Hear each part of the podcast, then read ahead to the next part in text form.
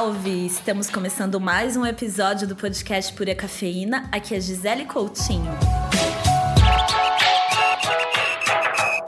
E eu já começo com uma super dica, que é a linha Gold da Nescafé, que agora tem café para coar. Então você que ama café coado, fique atento aí nas gôndolas dos supermercados para os pacotinhos dourados da Nescafé, que conta com três versões: o suave, que é o meu preferido, o equilibrado e também o intenso. A linha Gold da Nescafé patrocina esse episódio.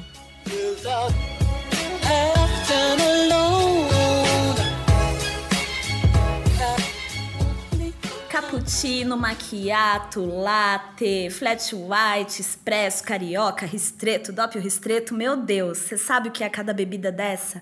Você chega ali na cafeteria, olha pro cardápio e fala, e agora? Ah, me vê um café. Aí o barista, tá, mas qual café você quer?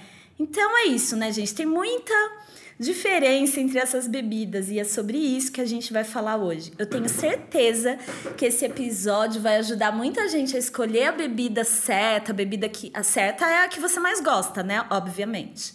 E a que você tá com vontade de tomar naquele momento.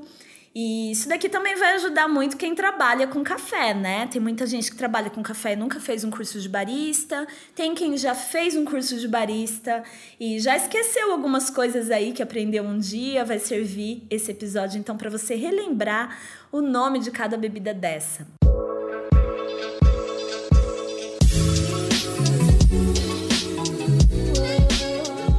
E o convidado para falar sobre todas essas bebidas não poderia ser outra pessoa. Um cara que já passou por cafeteria, torra, negócios aí em geral de café e que dá aula, né? Dá aula, forma baristas, forma é, uma comunidade aí do café.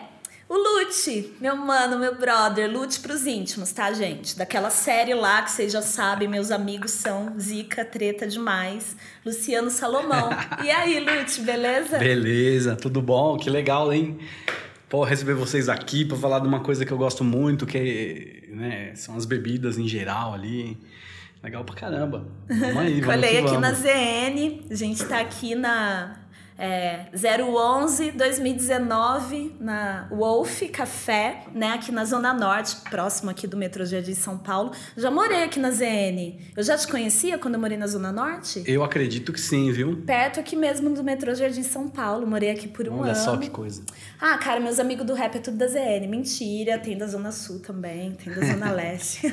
Depois a galera vai cobrar essa ideia, né? Cobra, cobra. Mas, mas de verdade, cara, aqui, ó só que eu já trabalhei é, com rap e assessoria de imprensa, tem Emicida, que agora tá, continua na Zona Norte, mas um pouquinho mais distante.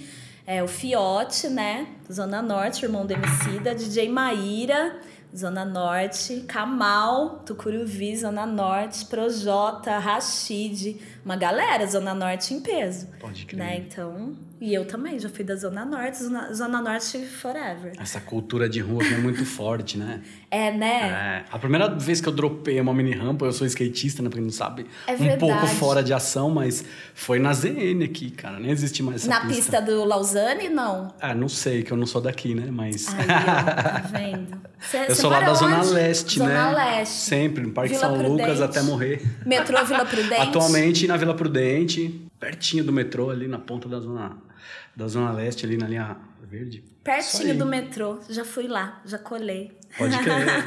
já jantei lá, hein? Lívia, um beijo, hein? Companheira aí do Lute.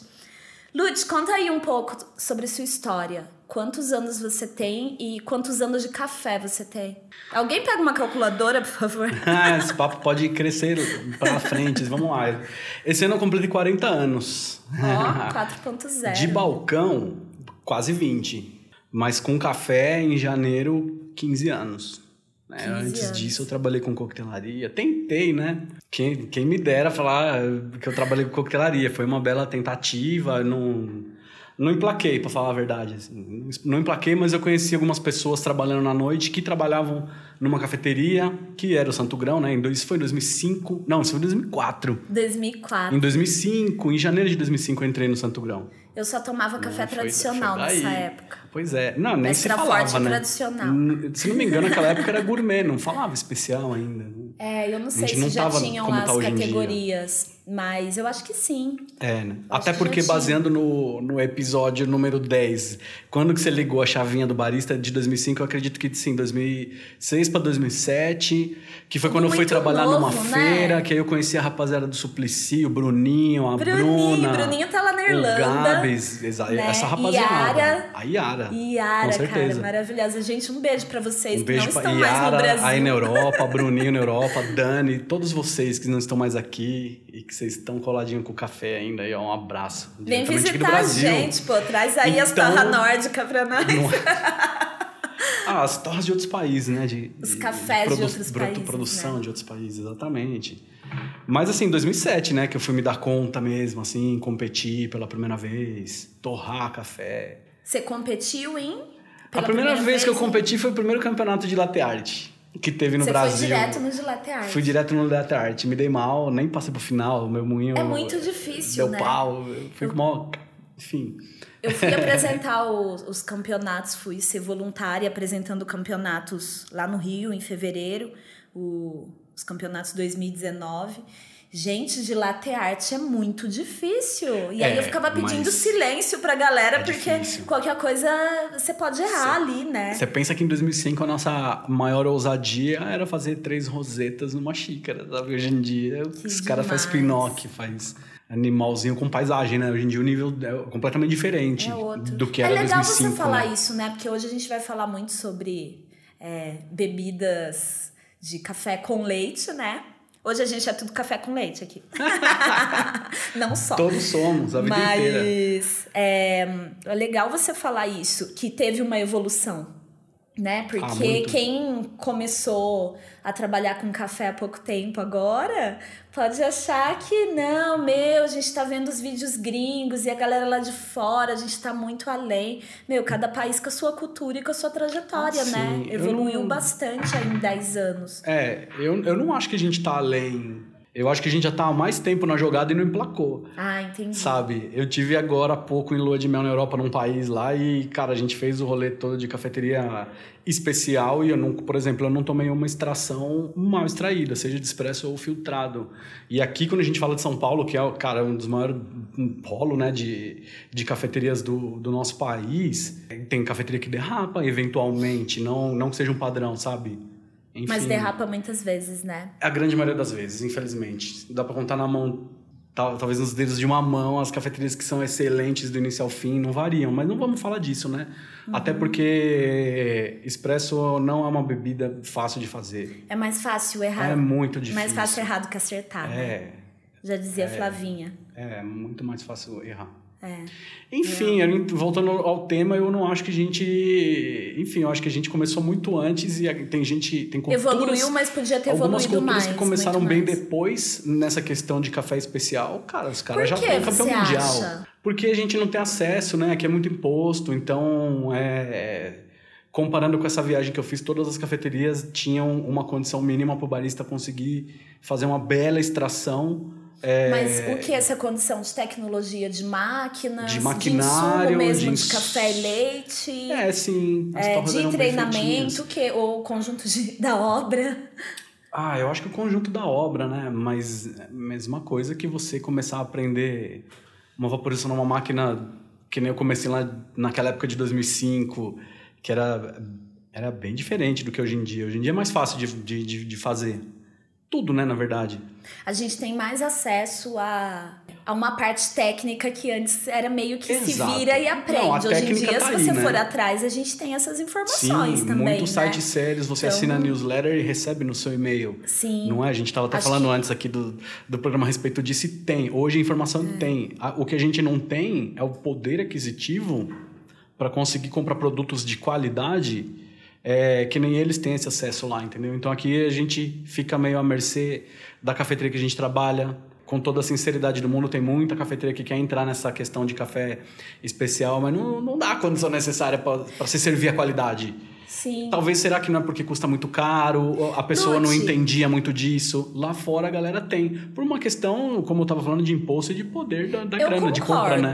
eu concordo, mas eu acho que também tem um outro complemento que eu vejo muito. Eu, na rua, é, em casa eu não tenho máquina de expresso, Uhum. né? Então na rua eu só tomo expresso e bebidas de leite com expresso. Adoro.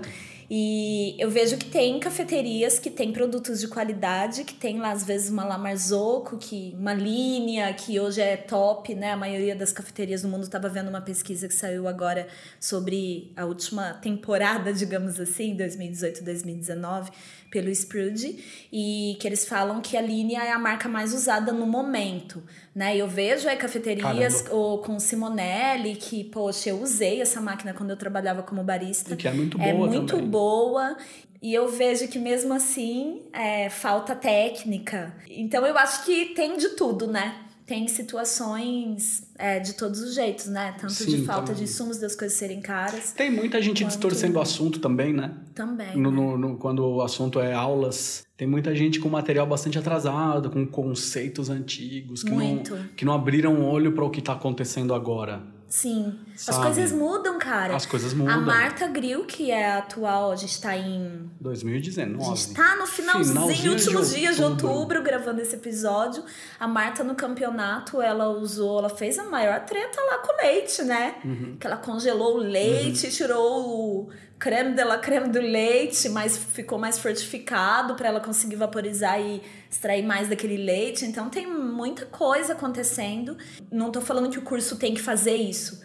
Mas tem que minimamente citar isso e comentar e falar, Sim. se atualizar todo ano, porque todo ano os campeonatos para nós é o nosso Fashion Week, né? Ele dita tendências também no mundo inteiro. Eu Você tenho vê, um tópico né? sobre isso no meu curso de barista É avançado. mesmo? Sim.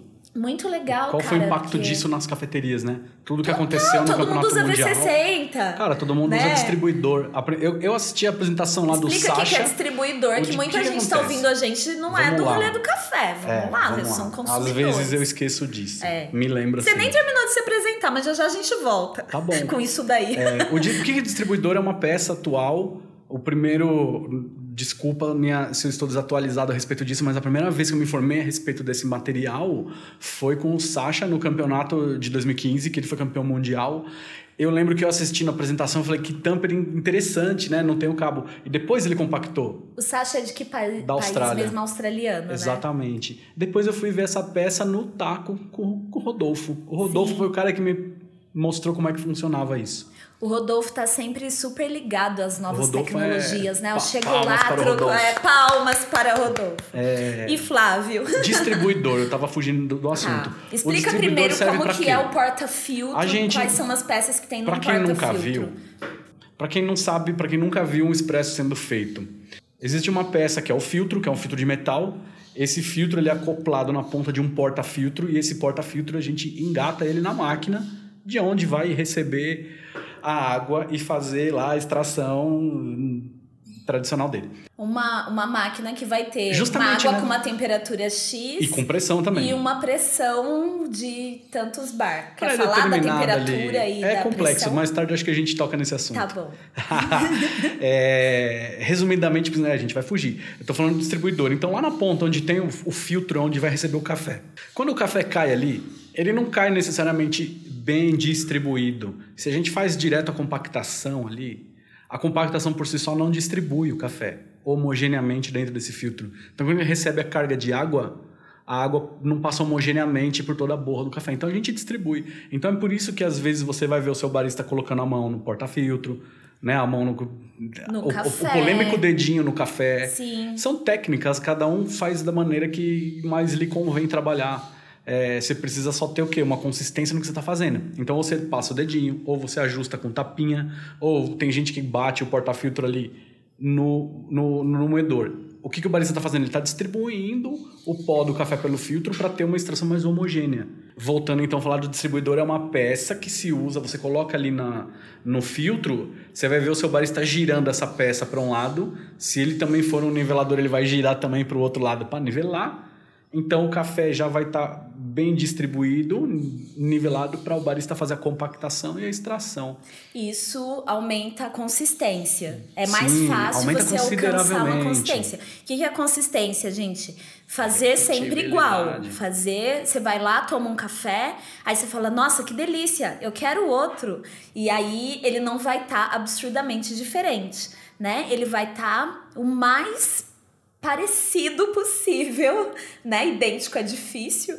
É, é difícil, mas, mas tem tá, que ser o tá mais próximo, né? É, possível. É, idêntico para o seu paladar. Talvez Sim. você, consumidor, vai tomar e você vai falar: nossa, é esse café que eu quero. Nossa, eu vou até pegar o terceiro aqui para viagem. Esse é o desafio então, maior do barista. Essa é a consistência. E essa é igual. Ajuda. Essa peça ajuda muito. Sim. Né? Vamos voltar para sua apresentação, porque a gente vai começar a falar então o que, que é expresso. Pois é.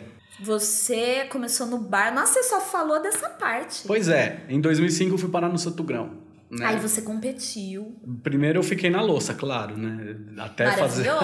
essencial. Como não? A, a, a Jana que já trabalhou lá deu risada porque ela sabe que é verdade. Mas eu acho que é uma parte natural, essencial. E foi ótimo ter falado isso, na verdade, porque o barista que acha que vai fazer o curso para chegar na cafeteria, chegando ali no expresso, não é mais ou menos assim. Você precisa começar um pouquinho de, né, do início, digamos assim. Então, tudo começou no Santo Grande em 2005. Comecei ali lavando louça, entendendo onde que ficava cada utensílio do bar, ajudando na reposição, eventualmente fazendo um suco ou outro, até assumir a praça central, que eram as bebidas, porque é, a minha formação era de coquetelaria eu fui lá para trabalhar com isso, né? Não tinha me dado conta que eu estava numa cafeteria, né? não fui lá para ser barista. Eu fui para ser bartender, que era o que eu fazia. É, e naturalmente eu acabei fazendo o curso em, 2005, em, em abril de 2005 com a Silvia a, Silvia Magalhães. Silvinha Magalhães, até então bicampeã brasileira. Né? E... A Silvia, gente, ela tem a melhor colocação em campeonatos até hoje. 2007. Tudo bem que muita coisa mudou ah, né, é hoje em dia, mas para nós ela continua sendo uma deusa. É, ela, ela, manja muito de café, torra demais, né? E é... No barismo, ela e a Aria Marta, né? Incrível, sim. Em outras categorias tem outros também que foram. Enfim. A, a sorte de trabalhar no Santo Grão com a Silvia, porque ela, ela dava aula lá. Então, sempre que eu tinha alguma dúvida, era justamente com a Silvia que eu ia é, resolver esses probleminhas, né? Digamos assim. uhum. assim. E, e, foi uma troca muito interessante. Acabei ficando no Santo Grão por quase cinco anos. Foi uma baita escola. Que demais! Foi onde eu conheci o mercado de, de barismo, né? De uma maneira geral, é, participando de campeonatos. Até então tudo era centralizado aqui em São Paulo, né? Ainda bem que deu uma mudada e tem outras é possibilidades. Verdade, é verdade. Então todo mundo vinha para cá, né? Então a gente se conhece. Pô, foi quando eu conheci o Otávio Linhares, o Jonathan, que era daqui de São Paulo, Nossa, o pessoal de Brasília. Cara, o Otávio. É, o Otávio, o Otávio cara, eu Otávio acabei é um de assistir uma do... série no Netflix, Irmandade. Eu tive que assistir tudo de uma vez, gente. São acho que oito episódios, eu vi todos de uma vez, eu e o Pablo. Aliás, o Pablo te mandou um beijo. Sempre Querido falo Pablo. do meu companheiro aqui. é, Abração. A gente assistiu e o Otávio, além de ser foda no café, é ator ele também. é ator. E escritor. Nossa, ele é maravilhoso. Um pouco músico também, talvez, não sei. Nossa, Joga meu bola sonho também. que ele ouça esse podcast. um beijo, Otávio, se um dia você ouvir Pô, isso daqui. Muitas considerações, seu Otávio. Um grande abraço. Aí você seu conheceu Linhares. o Otávio. Essa rapaziada que tava fazendo café ali em 2005, né? Por coincidência, na verdade, não sei, não, coincidência eu falei errado, mas não sei porque nessa época eu não conhecia a Isabela. Eu fui conhecer a Isabela Raposeiras bem depois. Olha Enfim. Só. É, acabei então ficando no Santo Grão até 2009. No Santo Grão foi onde eu competi em competições de barista, onde eu conheci o mercado, onde eu tive contato com torre e com aula e com cursos. Uhum. E o Santo Grão para mim foi uma coisa assim é, divisor de águas. Eu conheci duas pessoas lá que foram é, completamente importantes é, para o decorrer da minha carreira fazendo café. Uma delas é o Roberto Ritt, do Santo Eustáquio, lá de Roma. Nem sei se ele vai ouvir, ele é meio avesso a essas coisinhas de internet, mas se ele ouvir um grande abraço. E outra pessoa é a Anete. Ah, a Nath Alves, que atualmente está lá na tá Argentina. Na Argentina ainda tá, Ela tá né? chegando aí. Não sei se podia falar, mas eu acho que esse Net, podcast traz vai chocolate pro ar café. quando ela já tiver passado aqui. Nossa, ela é incrível né? também, né? Profissional. Então, por que, que eles foram importantes? Porque quando eu saí do Santo Grão, é, eu trabalhei durante um ano e um pouquinho numa cafeteria que, puxa, foi bem rapidinho, ela não tinha tanto significado no mercado. Enfim, eu vou pular essa parte, mas quando eu saí dessa cafeteria, o Roberto é, ele me veio nos papos assim, ó, não, eu quero abrir uma coisa aqui no Brasil, eu preciso de um sócio, vamos aí. Eu falei, claro, vamos aí. Aí eu fui parar na Itália. Caramba. Né? Porque a ideia era trazer a cultura de lá para fazer aqui. A gente ia fazer um restaurante, cafeteria, torrefação, com a cultura italiana, ia ser um trabalhão, cara. E aí eu fui parar na Itália. Achei, tipo a música do Paralamas do Sucesso, do, do, do Melo do que eu achei que era moleza, mas não foi, tá ligado? Porque não foi turismo. E, e, e ainda bem que não foi turismo, porque o que, que aconteceu? Eu fui parar lá e eu tinha todo um roteiro do que eu precisava fazer. Então eu passei vinte e tantos dias lá. Eu fiquei uns dias na cafeteria com ele, torrando café, eles torram a lenha, tá ligado? Chegava à noite em casa com o cheiro de fogueira por causa da lenha da torra. Foi uma puta experiência legal. De lá eu fui parar em Milão, fiz um curso de latte art com o campeão André Latuada, lá de 2003 ou 2004 da Itália. Ele tem uma escola lá, Nine Bar, em... no interiorzinho de Milão, não me lembro o nome da cidade, enfim. Em Milão também, o que, que eu fui fazer? Naquela época, a Dalla Corte não tinha representação no Brasil. E a, a Dalla Corte, é, gente, é uma, é uma marca de, de máquina. A gente fala, ah, lá Marzocco, né? A Dalla Corte é outra Ferrari, Porsche, sei Exatamente. lá, do rolê do café. Estão chegando devagarzinho no Brasil. O pessoal tem que abrir um pouco mais a cabeça. Meu, meu tem sonho muitas máquinas boas. Ter uma Dalla Corte Mini é, é. No, numa cafeteria bem pequenininha minha, assim, um buraco na parede. Pois é. Aí a Marta Grill falou esses dias: Ai, amiga, tem uma em casa. Nossa, meu, me chama pra ir na sua casa. Esse é o nosso perto, rolê, né? né? Vocês moram do lado uma da outra. É. Aí você ficou. Essa máquina não tinha representação no Brasil. E o nosso plano era trazer a Dalacorte pro Brasil em 2010. Uhum. É, então eu fui parar na Dalacorte. A, a, eles estavam na Ivo 2 ainda. Ainda porque eles já passaram algumas, acho que talvez umas três ou quatro modelos na frente agora, né? Porque eles estão fazendo atualmente, depois dessa última aí, a zero. Nossa, zero. incrível. Não sei como fala zero, zero em italiano, perdão. Zero. É, é zero. Enfim, passei três dias intensos com o pessoal da Della Corte, aprendendo a mexer, desmontar a parte elétrica, hidráulica, tudo. A, qual, qual seria a minha missão? É, a gente ia comprar duas máquinas, né? Porque não tinha, não tinha representação, então qualquer problema eu ia fazer o reparo nela. Então essa foi a minha missão na, na, nesses três dias que eu passei na Dalla Corte. Aproveitando que estava na Itália, fui fazer uma visita na Marzocco também. Me receberam de braços abertos. É, foi uma manhã incrível. Tive um prazer de tomar um café feito pelo filho do dono, que está lá vivo até hoje, fazendo o rolezinho pela empresa. Deve estar trabalhar, claro, também, né? Mas tive, tive, tive essa oportunidade. Passei uma manhã inteira é lá com eles. É muito legal, né? Onde tem Sim. lá todas as máquinas. É tudo deles. grafitado, tudo limpinho, é bem legal. Eu vi no Tá Na Hora do Café, programa da Varejão. Ela foi lá também, não vi esse episódio. E é muito legal, porque aí ela mostra, ela vai pra Itália, ela vai na... É, Dita Artigianali, aí ela vai na Lamarzocco e aí mostra todas as máquinas, assim. Falei, uau, é, que legal. É emocionante, né? Poxa vida, pra, é pra, pra, um barista tá lá dentro. Muito legal. Ganhei bonezinho, ganhei leiteira, ganhei um monte de coisa. Foi uma, uma puta visita legal. Ganhou Enfim, continuando. continu, pra encurtar essa conversa, continuando então essa viagem, é que mais que eu fiz lá? Poxa, eu viajei pela Itália é, sempre com um roteiro de lugares a ser visitado para prestar atenção como que eles faziam para tentar fazer uma coisa semelhante aqui no Brasil. Uhum. Voltei depois de um tempo, até o plano se, se, se concretizar, ia levar um tempo. E eu não tinha mais trabalho, né? E aí? Nessa época, a segunda pessoa, que é a Anete, foi muito importante também para mim na minha carreira. Ela nessa época estava trabalhando com a Isabela quando, quando o Coffee Lab era. Coffee nem era Coffee Lab. Era pequenininho. Era pequenininho né? na Cônego Leite. Na Cônego, e Exato. foi bem na época que estava mudando. Ela já tinha um plano de mudar. Madalena. Ela foi, já tinha um plano. Nessa, foi em 2000. Ó, você entrou ainda na Eu Cônego? entrei em, em dezembro de 2010 a gente trabalhou lá até o carnaval de 2011. Foi no carnaval mesmo. a gente fez a mudança e abriu na Vila Madalena. Cara, você não sabe. Eu tenho fotos da inauguração da Vila Madalena. Foi uma festa. Lá. Foi quando eu comecei a te conhecer melhor, é. você, a Net. Por quê? Porque foi bem na semana que eu entrei na revista Expresso. Olha só. Eu já tinha feito frila ah, é. Tava e todo tal. Mundo lá. E quando eu fiz frila pra revista Expresso, eu te conheci porque tinha os TNTs, né? Os campeonatos pois de é. latte art naquele suplici ali do Itaim. Do Itaim, na Renato Que Paz não existe mais. E aí eu conheci, acho que você por lá. E aí eu tava na inauguração fechada lá, lembro que aquele pé de carambola tava carregado naquela época lá no fundo do Coffee Lab, a gente tudo lá brincando nas máquinas. Legal, cara. Aí Pois você, é. ficou, você começou a trabalhar Fiquei lá. no Coffee Lab por dois anos quase. quase dois anos, né? Saí do Coffee Lab. E lá acho que em de agosto de, tudo. 2012. Lá você torrava, lá você... Eu não cheguei a torrar café no Coffee Lab. Eu dei aula, né? Participei. Puta, eu participei da montagem, né? Do Coffee Lab, do cardápio. Eu lembro da. Cara, puta emoção isso. É, e puto orgulho falar também é, de participar do, da montagem do cardápio, os rituais, a Isabela fazendo os rituais com a gente, Sim. as comidinhas e tudo mais, e, e- e fazer a coisa acontecer. Nem tinha fila de espera naquela época, era bem devagarzinho. Três cuidava da operação só. Eu frequentava muito, era, É, era bem mais tranquilo. Bem e lembro. realmente, nossa, foi um. Os rituais que agora saíram, né, do cardápio. Eu preciso visitar o Coffee Lab, faz tempo que eu não vou. Porque ela falou, né, os tempos são outros, o consumidor é outro hoje. ela- É, eles concordo. evoluíram junto com os consumidores, eu achei brilhante essa alteração. Mas na época, aquela época, quando a gente viu aquele cardápio como consumidor, né?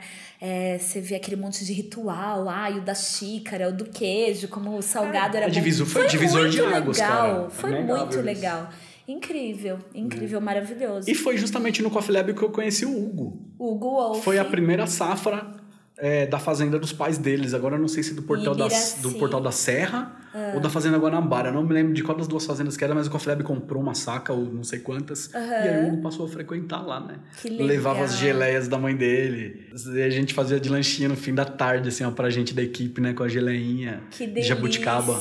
Levava uns cafés pra gente competir também. Foi... O Coffee Lab foi a última cafeteria que eu trabalhei e competi Ah, em campeonatos. Mas você trabalhou no Sofá Café também. Foi depois. Foi depois Foi disso. depois. Eu fui parar em Campinas ainda. É verdade, no Café Container. é. Nossa, muita coisa, né? Foram, Ah, então foram dois então- anos no Coffee Lab, foi onde eu conheci o Hugo. E Aham. no Coffee Lab, eu, eu tinha dado aula pra para uma rapaziada de Campinas, que depois que eu saí do Coffee Lab, eles me vieram atrás com uma ideia de abrir uma cafeteria conceito. O Gustavo. O Gustavo e o Eric e o André, se vocês estiverem ouvindo, minha época. um beijo no coração de vocês. É, foram a minha família durante 10 meses, né? Eu fiquei, me mudei pra lá, ajudei eles a abrirem a cafeteria. Foi um projeto lindo de. Salve assim. Ponte Preta. Vó, morava na Rua da Ponte, Não cara. é? Foi, Eu era lembro. divertidíssimo, É né? porque eu sou de Campinas, gente, então eu super lembro disso. Era, era, era divertido, cara, morar em Campinas. Enfim, depois de 10 meses lá em Campinas, eu acabei voltando para São Paulo. Né? Eu já tinha concluído a minha missão, a cafeteria estava rodando. É, eles tinham... Na verdade, eles ainda não tinham, mas dali, eu acho que uma ou duas semanas, eles acabaram levando o prêmio da Veja também. É, foi muito importante. Eles têm levado vários lá, inclusive. Eles foram bem pioneiros em Campinas Sim. no rolê de café especial, É. né? Não que para mim o prêmio da Veja diga alguma coisa, mas é importante pro dono da cafeteria. Enfim. Quando eu, vim, quando eu voltei para São Paulo, mais uma vez a Anete me estendeu a mão. E aí eu fui parar no Sofá Café. Na loja que fechou na Alameda, na Alameda Franca, pertinho do Hits. Sim. Do Hits. É. É, esse- é isso mesmo. E. Frequentei bem quando você tava lá, né? Foi pouquinho tempo que eu fiquei ali. Foi, eu mas fiquei eu acho que uns seis meses vezes. só. Mas foi tempo suficiente para ter o enorme prazer de pegar o primeiro projeto do Fazedores de Café. Foi. Eu não participei como professor dando aula. Ah, Eu o part- primeiro você não, tava dando aula? Eu participei, sabe como? Eles faziam estágios, né? E eles faziam o, estágio lá na loja da. Nessa loja do, do, do sofá que eu trabalhava, e ele- todos eles passaram uma semana comigo. O Paulinho, Eu o Gui. o Gui, Abraço pra vocês lembro. todos, cara. Kaique, Enorme consideração de vocês estarem trilhando essa caminhada até hoje. O Kaique. Me esqueci do nome da outra moça que fazia. Gente, Fazedores de Café a gente já falou enfim. em episódios anteriores, mas é um projeto social incrível do Sofá Café, que tem parceria com várias outras pessoas, a Gil Bastos, Mariana Proença, enfim, é um projeto fabuloso. Sigam aí no Instagram, Fazedores de Café, e passa lá no Sofá Café, aqui em São Paulo, para comprar os produtos que a renda desses produtos é, é, ajuda, né? Uma ajuda de custo para o projeto. Tem lá café, camiseta, caneca, um monte de coisa legal com a marca Fazedores. E aí, você come... mas hoje em dia você segue, né? Eu Vários só- anos já Sim, dando aula Eu só não dei aula Café. uma turma deles, porque os horários não coincidiam. Eu não me lembro se foi quando eu comecei a trabalhar com o Hugo, eu não me lembro muito bem. Aham. Mas eu sei que na, no início do Hugo eles também fizeram estágio com a gente na torrefação.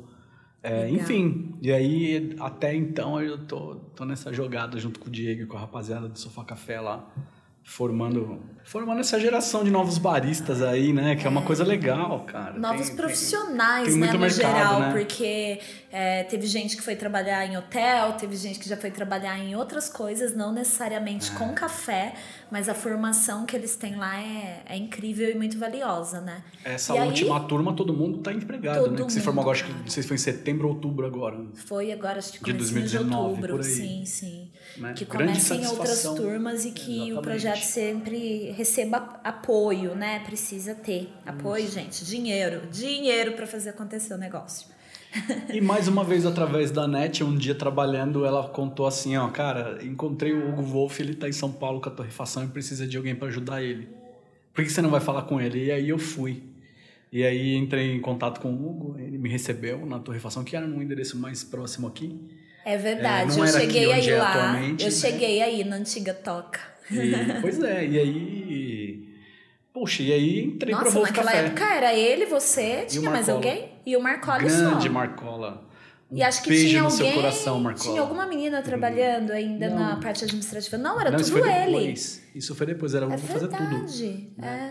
Eu entrei eu trabalhando lá, cara, operando a máquina de torra, né? Tá ligado? Não sabia torrar, sabia manusear o maquinário. E assim foi um longo um ano, né? Depois de um tempo acompanhando os cuppings.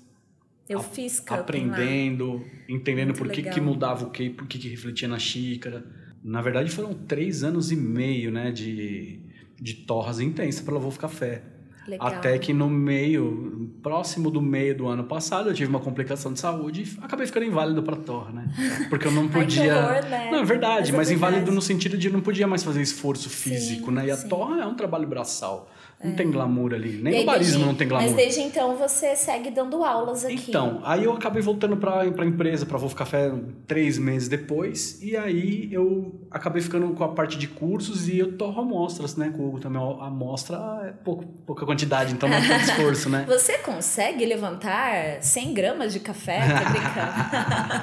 Então, eu, eu, eu entrei na Wolf com essa história de curso. Desde a época do Santo Grão, do primeiro curso tinha uma coisa assim, eu gostava de, de, de falar o que eu sabia, né, para as outras pessoas, de compartilhar. Né? E, e na adoro. cafeteria às vezes não é o lugar. Sim. Não é, às vezes não, não, são, não é todos né? os clientes que querem ouvir o que você tem muito para dizer. É, ah, tem muita piadinha. tem piadinha, é, às vezes mas também bem, você não tem é tempo, isso, você tá quer tomar um café, né? Às e, vezes você. E, e, Agora, bem, quando né? você. E tudo bem. Quando você bem. quer saber mais, ok. Mas Só que para mim quer... já tinha meio que. Che... Eu, eu entendi que eu tava chegando no meu limite. Um entendi. dia que entrou um cliente, fez uma piadinha e aí eu respondi meio ríspido para ele, e depois Conta eu fiquei aí, pensando. Qual foi a piadinha? Ah, aquela piadinha tradicional do tem café aí? Aí eu apontei pra prateleira e falei, tá tudo ali, ó. Só que tá em grão, se você quiser eu monto pra você. Me fala com a moagem. Maravilhoso. E aí depois eu fiquei pensando que eu não devia ter tratado ele daquela é. maneira, né, cara? Então, é, gente, mas então a torrefação a do. fica assim. Pois é, são, foram anos, né, de, de balcão ali. E, e, na verdade era um outro propósito, não era desgosto do que eu tava fazendo. Eu tava querendo mais. E as aulas vieram. E a, aula, e a torrefação também, né, cara? Me caiu como uma luva. Então, é, foi uma puta conversa legal com o Hugo, falei do plano de escola, ele também queria abrir uma escola, e aí a gente ficou cozinhando essa ideia de escola por um ano. Até porque naquela época a Wolf estava começando a entrar no mercado, então estava aparecendo novos clientes, a gente tinha outros tipos de demanda que não, não tinha como a gente olhar para cursos, né? E quando foi no ano de 2016, o, tem uma figurinha carimbada do café que se chama Danilo Lodi, que tinha acabado de voltar para São Paulo, é, bater um papo com a gente, também tinha essa ideia de escola, e juntamos aí então as, as três cabecinhas e começamos a desenvolver os cursos aqui na Wolf. É, e quando foi 2016 para 2017, então os cursos saíram do forno e estão aí até hoje, é, graças a Deus. Infelizmente o Danilo. Com... O Danilo é um cara que. Eu pergunto toda vez para ele, ele é do mundo, quantos né? passaportes você tem preenchido e o cara não para. Ele é né? do Então mundo. ele acabou indo embora, cara. Ele acabou indo pro mundo. É, depois de um tempo, a grande Michele Tameirão, a melhor pessoa, desse, uma das Também melhores tá pessoas mundão, desse cara, mundo do tá café. Lá. Também passou por aqui, né, cara? Dividiu a nossa sala de aula aí. Mas, afinal de contas, é o mundo gira, eles estão por aí e. E eu você acabei... vai por aí também, então, né? Pode ser que o é, ano que vem 2020, tenha novidades. gente, aguardem, aguardem. Eu sei de coisas que a gente não pode. Mas. mas acontece que. Depois, então, que eu voltei dessa licença médica, eu acabei, então, subindo a coordenação dos cursos da Wolf. Então, eu desenvolvo conteúdo, atualizo o conteúdo a cada curso. É, não tem como ser o mesmo curso, porque toda, toda hora acontece uma coisa que você se dá conta, e aí vem atualização. E eu acho que é, a gente que dá aula, que forma, forma pessoas, a gente tem uma grande responsabilidade de se manter informado, porque as perguntas surgem Sim. de todos os lugares. E você tem que estar, no mínimo, bem preparado e acompanhando as tendências mundiais, né? Eu sempre falo que eu amo esse universo do café porque eu sou inquieta demais, muito ansiosa e as coisas mudam o tempo todo e eu tenho que ficar Muda correndo atrás. todo.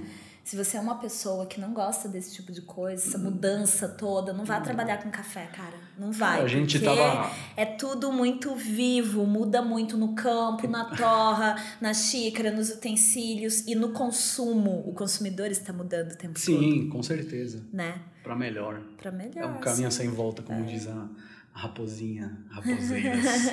Querida raposeiras.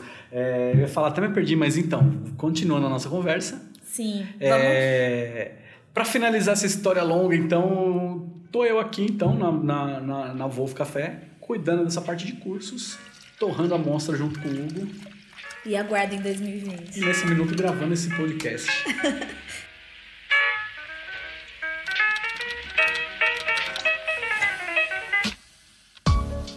Aí galera, tudo bem? Aqui é o Bruno, o afinador de máquinas. Escuta aí, ó, pura cafeína com a G Coutinho. É isso aí, gente. Esse é um episódio do podcast Pura Cafeína. Ah, estamos falando hoje com o Luciano Salomão, irmão do grande Lucas Salomão. Tem mais irmão aí, a família é grande, mas é isso, o Lute tá aqui e agora a gente vai começar aqui ele dando uma aula pra gente sobre é, expresso e bebidas à base de expresso. É isso aí, galera. Agora a gente vai saber aí o que, que é um expresso. O que, que é um expresso, Lute? Fala aí, Luciano. O que que é o expresso? É, Expresso o é que, controverso, o que é um né? expresso? Já que tudo que a gente vai falar hoje envolve ele, em poucas, resumidamente, o que é um expresso? Primeiro, expresso é com S. Então, por que, que expresso é com S? É italiano, é X? escrito assim. Exatamente, é por conta de grafia, né? Né? Sim, porque ele foi desenvolvido lá. Se a gente traduzir para o português, sim, é com X. Mas a gente não traduz pizza para português. Não é, por exemplo. cara. É Então é, expresso, a gente só respeita a nomenclatura porque foi desenvolvido lá na Itália, é uma questão de grafia. Não É tem isso. nada a ver que é porque é espremido. Não, nada a ver, É. gente. Ah, e muita gente acha que é porque é rápido. É, É. expresso, tipo trem, expresso. O que é um expresso, Lute? O expresso. O expresso é uma bebida controversa, né? Até porque cada, cada lugar tem o seu padrão de preparo. Mas vamos focar No clássico. no clássico. É, vamos na falar... receita, o parâmetro, vou- né? Vamos basear essa conversa da mesma maneira que eu baseio meus cursos aqui, que é Perfeito. grande parte na, na minha experiência de balcão e a outra grande parte que é o que diz a World Coffee Events e a Specialty Coffee Association, né? Uhum. Segundo eles, né? O que, que- o que são essas bebidas? Sim, gente, que é aí quem dita as regras de campeonatos de barista e quem dita as regras do mercado de café especial, né? Basicamente, Associa- eh, onde a gente tem os parâmetros de diluição, de extrações, de todas, de várias bebidas aí. E já que a gente falou deles, o que diz o Campeonato Mundial de Baristas sobre o que é um espresso? Para eles, espresso é uma bebida de uma onça corrida. É, é- é Uma onça equivalente é uma dosagem é, americana. Eu vou falar mais sobre isso, sobre a definição da SK. Voltando ao que diz o World Barista Championship, eles dizem que, então, espresso é uma bebida que contém uma onça corrida de volume na xícara, é, feita de café moído dentro de um porta-filtro duplo numa extração contínua. É um pouco complicado essa definição. Talvez dê um nó na cabeça de quem não é barista aí. Segundo a Specialty Coffee Association, que é a Associação de Cafés Especiais, eles dizem que espresso é uma bebida feita com algo entre 25 e 35 ml de volume na xícara. ml, não, perdão, ml. É, preparado com algo entre 7 e 9 gramas é, de café isso dá pra gente rebater. Super! É, Tô né? aqui levantando a sobrancelha. é, onde água limpa, numa temperatura entre 92 e 95 graus Celsius, é forçada contra o café a uma pressão de 9 a 10 atmosferas, onde a moagem e não a compactação tá, faça com que a extração fique entre 20 e 30 segundos. É uma informação muito mais técnica. Muito, não né? É o que diz a Associação de Cafés Especiais. É, o dicionário Oxford diz que expresso é uma bebida, é um tipo de café preto, forte, é, moído, feito através de pressão de água e vapor sendo forçado através do café. É uma, é uma informação desatualizada, porque as máquinas antigas que super aqueciam, saía vapor. Hoje em dia não sai mais vapor, né? Se a sua máquina é de, de alta performance. Enfim, mas baseando no que diz então a Specialty Coffee Association, um espresso vai ter na sua xícara algo entre 25 e 35 ml. Uhum. Então a xícara não é cheia. Então a gente também precisa entender. Se, presta atenção, se a gente está falando de 7 a 9 gramas, eu falei que é questionável. 7 é ok, 7 é o mínimo. Uma vez assisti um vídeo de um aluno perguntando assim: se a gente coloca menos? Eu nunca testei, mas é bem provável que a bebida vai ficar subextraída. Sim. Que é o termo técnico para aguado. E vai ficar mais parecido com outro método, com uma prensa francesa, uma aeropress concentrada ou talvez qualquer por, outra talvez, coisa. Não, não tenho tanta certeza nisso que eu estou falando, mas talvez por, por, pela quantidade de café dentro do filtro ser tão pequena, é, a pressão que se aplica lá dentro não vai ter uma extração equilibrada. Não, não, não, como eu falei, eu nunca fiz para testar. Sim. Tá bom? Tá. Mas se a gente falar a partir de 7, a gente está falando um porta-filtro de duas doses, o mínimo que a gente vai usar é 14 gramas. É. qual é o máximo? Essa é uma pergunta que, é, que, que, que muitas escolas não fazem e quando eu vou para a rua né, nas cafeterias, mas sempre profissional, por, por questão aqui da empresa, eu vejo a galera errar assim, mas errar feio nisso. Porque eles sempre colocam mais café do que, do que, do que cabe. E como saber quanto que cabe? O que, que você precisa fazer? Você vai colocar o café no seu porta-filtro, faça a sua distribuição compacta, encaixa ele lá, o porta-filtro, na máquina, só que você não abre a água, você tira de volta o porta-filtro. Se a marca do parafuso do distribuidor de água estiver encostando na borra, tem muito café diminui a quantidade de café. Então, assim, o máximo, o máximo baristas, que cabe né? dentro da, do seu porta-filtro é o máximo que. Não tem o um número exato, é, você precisa saber quanto que cabe. Então, dentro de 14 até o máximo que couber, você tem várias oportunidades. É, várias é, oportunidades e, e, cada um vai fazer uma bebida diferente. Então, não existe uma quantidade exata de quanto se usar de café. Sim, são tá? testes, é, tudo o depende. O fato é que é o seguinte, se você, quanto menos café você coloca dentro do porta-filtro, menos a sua bebida vai render lá na xícara. Por quê? O café que a gente está colocando dentro do, do, do, filtro, imagina que ele é uma substância ser dissolvida. A gente dissolve ele como? Com água em temperatura, né? Para ser uma extração instantânea. Uhum. Se não for instantânea, água fria, então aí você tem cor de. Água, temperatura e pressão, é, no caso algo do entre 85 expresso. 6 graus, né? Tem receitas de Aeropress de campeão mundial que o cara usou 80 5 graus. A grande questão não é ferver mesmo ou de não coado, ferver ou misturar. É sim, ou misturar águas de temperaturas diferentes, enfim, tem de tudo um, um, de tudo aí, né? Exatamente. Mas a extração do expresso é muito rápida. E como explicar então para o consumidor final o que que é um expresso? Expresso. é uma bebida concentrada. Cara, expresso né? é uma bebida concentrada, potente. Concentrada, gente, principalmente em sabor. Aí Exato. entra aquela grande pergunta: ah, então o expresso tem mais cafeína do que o café coado? Não, o coado que tem mais cafeína que o expresso.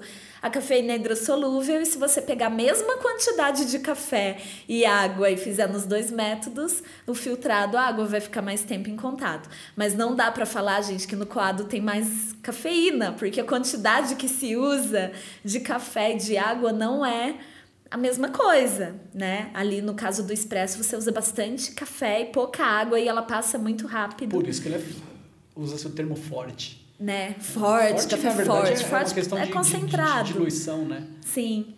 E, e aí é bem concentrado. E aí, é, pessoas que gostam de um café bem concentrado falam, ah, então eu quero um ristreto. Ristreto. Muito boa pergunta. Né? O, o que é um ristreto? Sempre vai ter em torno de 10 é, gramas, né? Se a gente estiver falando de balancinho, ou 10 ml menos do que o seu expresso. Então você definiu lá na sua cafeteria ou você entendeu que a extração melhor para aquele dia vai 30 ml, o ristreto vai ser 20. Se é 35, 25 e assim por diante. Mais alto do que 35 ml, a gente precisa entender que é um expresso longo. Tá errado? Hum, Quem, é, quem, quem somos nós para falar que tá errado? Tem público para isso? Mas o ristreto, ele é 10 ml a Pra menos baixo. ou ele é a metade da extração do expresso? É como se, na, na verdade, é um pouco mais, né? Tudo, tudo, tem, tudo tem a ver com, com, com, com o equilíbrio dele na xícara. Não dá pra gente afirmar muito em receitas. A gente Tá. vai ter que tomar e avaliar. Tá. O- Mas o passa ristreto menos água por aquele menos café. Então ele tem menos menos água. cafeína e ele é mais saboroso porque tem Mas menos água e a assim, mesma quantidade um, de café. Existe um equilíbrio de sabores na xícara. Legal. Eu adoro Existe um ristreto. equilíbrio de sabores. E né? um dópio ristreto, O DOP e o ristreto são duas doses em uma única xícara, né? um expresso. É, um é, ristreto. não é um expresso duplo. Não. Então a gente também tem o expresso duplo. O expresso duplo seria em xícaras. Uma coisa que a gente não, não, não- tocou nesse assunto. Se a gente está falando de expresso, é, o que diz o Campeonato Mundial de Baristas na xícara é entre 60 e 90 ml. Né? Se a gente está falando de expresso duplo, xícaras de 150 a 170 ml. A capacidade nunca da xícara, tá, né? gente? Só que É a você não vai encher essa xícara. Exato. É isso. Exato. Então, se eu quero mais cafeína, eu peço então um expresso duplo, que são dois expressos dentro Sim. da xícara. Se o seu caso e o for um expresso, sim, né? já um americano é mais água passando pelo mesmo expresso. Então, o americano é a mesma coisa que o carioca, né? O, na verdade, o carioca é na xícara menor, o americano é na, é, é na xícara maior. Mas o carioca eu a adiciono gente mais adiciona água. mas por fora. Essa água café. não passa pela borra do café. Sim. A gente, geralmente, os baristas vão colocar ou na sua casa ali também, né? Dá pra você Uhum. fazer, se você tiver, enfim, uma máquina de expresso. Você vai colocar, se, se a gente tá falando de um expresso longo, que é algo entre 50 e 60 ml, Uhum. você coloca 30 de água quente. Os outros 30 você extrai por cima dessa água que já está na xícara. Tá. Vai ficar uma bebida mais diluída. Nem por isso ela é ruim. Sim, Ela sim. é bem interessante. Eu acredito, na verdade nunca ninguém me falou isso, mas eu acredito que a pessoa que inventou isso não tinha ali na cafeteria um método filtrado e pode ser que o cliente queria uma coisa um pouco mais suave do que o expresso é, né? E aí nasceu então o, na verdade o americano, que é uma bebida é, mundial, Popular, né? Popular, mundialmente popular. Então, gente, olha só.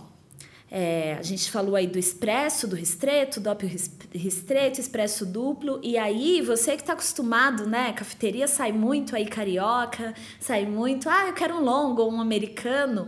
O americano, ele é mais água passando por aquele café que tá ali. Você extraiu o expresso e você continua passando a água, né, Lúcio? ou não? Não, você vai colocar é, metade dessa quantidade de água na xícara Ah. e aí você extrai o expresso por cima disso. Tá. né? A ordem dos fatores não vai alterar o produto. Você pode colocar água. Tem É a mesma que coisa que o carioca, então. Eu prefiro sempre fazer com água antes, porque por uma questão da formação do creme, né? Não que o creme diz qualquer coisa, mas ele se forma.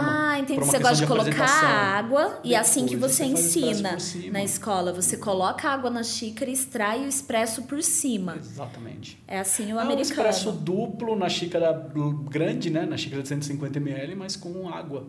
Completa, você vai completar com água. Achei legal porque eu não aprendi assim Que em coisa. curso. Muito legal, muito Isso é um legal. americano. É, tá certo. E bom, falamos aí de expresso. Agora vamos entrar nas bebidas com leite, né? Vaporizar um leite não é nada fácil. Quando a gente fala vaporizar, é aquele leite cremoso que você tem aí, que você encontra nas cafeterias. Então, o que, que é que deixa o leite cremoso, Lute? é pressurização de vapor e de água, né? Bem para dentro do leite ali. Tá. E aí o leite O é a proteína e não a gordura, Isso. como muita não, não. gente Ah, fica imaginando, né? As proteínas, elas são responsáveis pela qualidade da espuma. Ela, se você olhar a proteína no microscópio, ela vai ter um, movi um, um movimento, não, perdão, ela tem um formato em aspiral, preço de uma mola. No momento da vaporização, o que acontece? Quando a gente está ali pressurizando ar e água, esse, espiral vai se esticando. Por isso que o leite dobra de tamanho. E ele se estica até certo ponto. Né? A gente vaporiza o leite ali por volta, algo em torno de 50, mínimo 50, máximo 65. Quando você atinge 70 graus, o que acontece? É como se essa mola estourasse. Né? Ela vai ficar mole. Ele estourou, perdeu a, perdeu a consistência. Então, além de alterar o sabor, o leite vai ficar parecendo um pouco mais aguado. Em alguns casos parece manteiga quando queima na frigideira, que você está fazendo alguma coisa ali no fogão. Separa, É, né? Exatamente. E, e aí também você compromete a textura do leite, porque ela fica cheia de bolha. O leite bem vaporizado ele precisa ser liso. Gente, o cheiro, o, o aroma e o sabor de um leite bem vaporizado é outro. Ele fica doce, Sim, aumenta doçura. bem maleável, né? Exato. Então ele fica cremoso, mas fica muito maleável. Então é uma arte, é muita técnica. É, não é tão É, não é tão simples vaporizar leite, né? E é isso que vai ditar um bom leite e bem vaporizado, né? O leite de qualidade e com técnicas, com uma pessoa que domine essa técnica, é o que vai ditar as bebidas que a gente vai falar agora, né? Então a gente tem é, por exemplo, vamos começar por qual, Lute? Pelo cappuccino, pelo latte, Pode pelo o macchiato. E aí vocês vão ver que é tudo bebidas que levam nomes italianos, Sim. assim como espresso, né? Então você tem o macchiato. O que, que é o macchiato? É o manchado, né? Pois é, maquiado, manchado em italiano, né? É. A gente precisa começar essa conversa é, explicando uma coisa para quem está ouvindo. Todas essas variações, tanto latte, tanto o cappuccino, o macchiato, é tudo expresso com leite. É café com leite. É Lembra que eu falei no começo que a gente é tudo café com leite aqui hoje? Não é? Café com então, leite. o que, que vai mudar, já, na verdade, são, são as proporções e a maneira de como se vaporiza a textura do leite. Uhum. Vamos falar então do macchiato. Macchiato, é, segundo regras de se você barista tá ouvindo essa, é- essa- esse bate-papo aqui, pensa em um dia competir, você saiba que você vai ter que estudar as regras, tá? Não é só chegar lá e, e fazer a- as coisas todas. Na época, quando eu competia, a gente tinha que entregar quatro cappuccinos. Tinha que ser cappuccino. Quatro cappuccinos. Hoje né? em dia não é mais, né? Agora pode ser bebida com leite. Bebida à base de leite. E aí, como que o Mas você tem que falar o que, definir? que é. Por quê? Por que ele tem que falar? Ele, e, e por que, como que ele vai definir? É a melhor combinação, a melhor proporção entre leite e café na xícara que ele vai escolher e vai fazer lá para os juízes. Pode ser macchiato, pode ser cappuccino ou pode ser latte. Vamos falar de um de cada. O macchiato, então, é, como eu estava dizendo ali, regra de competição, xícaras de 60 a 90 ml. Uma dose de espresso, leite vaporizado. Aí entra uma grande questão também, né? Grandes polêmicas. É, o leite? É só espuma? É. Pode ser espuma e um pouquinho de leite para é manchar este café? Tem várias versões e você pode definir. Se você está montando o seu cardápio, quem define é você. Antes da gente falar é, é, do que, que é, afinal, sensorialmente, o seu macchiato precisa ter o quê? Sabor de café predominante com leve toque de leite. Sim. Com leite bem vaporizado, com bastante textura. É, então, se você quer colocar leite, se você quer colocar só o creme do leite, tudo bem. O período que eu passei nessa viagem que eu fui parar na Itália, eu fiz questão de tomar cappuccino e todo, todas as varia- variações de bebidas em todos os estados. Como que Não era a maior parte dos maquiados Alguns que eram só você creme, tomou? alguns baristas pegavam com a colher e colocavam. Sim. Outros é, vinha com leite e creme tudo junto. Algumas cafeterias davam só um pingo do creme. Enfim, mas no final das contas, aí a gente está falando de uma coisa que às vezes a gente como barista se esquece que é o paladar. Cada um tem o seu e a gente precisa respeitar. Aí que entra o paladar. Você prefere com leite? Você prefere com espuma? Beleza. Ele precisa ter o sabor aparente de café com leve toque de leite. Uhum. É? Então, quando você, consumidor de café, for numa cafeteria, e aí você fala, ah, eu quero um expresso. Aí você entrega o expresso, aí você fala, ah, mas você me dá um pouquinho de leite? É mais fácil antes você pedir um maquiato, tá? Resolveu seu Porque esse leite você vai ter que vaporizar para não servir para o cliente um leite frio para ele colocar no expresso quentinho dele. Exatamente. Então, ah, mas eu só queria um pouquinho de leite. Não, gente, dá trabalho, custa, né? Exige toda essa técnica. Então você já sabe que o que você tem que pedir é um maquiato, que vem ali quando você levar essa xícara à boca, a primeira coisa que você vai sentir é o café. Né? E aí ele também vai ter um toquezinho de leite, só o arrematezinho, né? Exatamente. E por uma questão da temperatura, a gente levar ela até 65 graus na boca, é, você vai perceber que ele, a bebida é quente, mas não queima a sua língua. É uma, é uma, Não é, uma- o leite, ver- não é leite uma- fervido, né? Exato. Que Não, muda não, o não. cheiro. Aí muda, perde a e textura. muda tudo. Não, pra gente não funciona. Aliás, É uma, uma ótima dica também para os consumidores. E serve para muito barista também, mas enfim. É, chegou na cafeteria, olha para o bico vaporizador da máquina. Pois é. Aquela haste que você coloca ali na, naquela jarrinha, a pitcher, para vaporizar o leite, para deixar o leite cremoso. Ela tem que estar tá sempre limpa. Nas cafeterias Pelo a gente usa ali o paninho do leite, lá, hein, né? Pode dar uma contaminação. Então, gente, vai pedir bebidas com leite nas cafeterias. Primeira coisa que você olha, se está limpo o bico vaporizador da máquina. Dá aquela olhadinha de longe, você vai flagrar ali, ó, tá? Pega a visão. E geralmente quem faz é, qualidade tá limpo, né?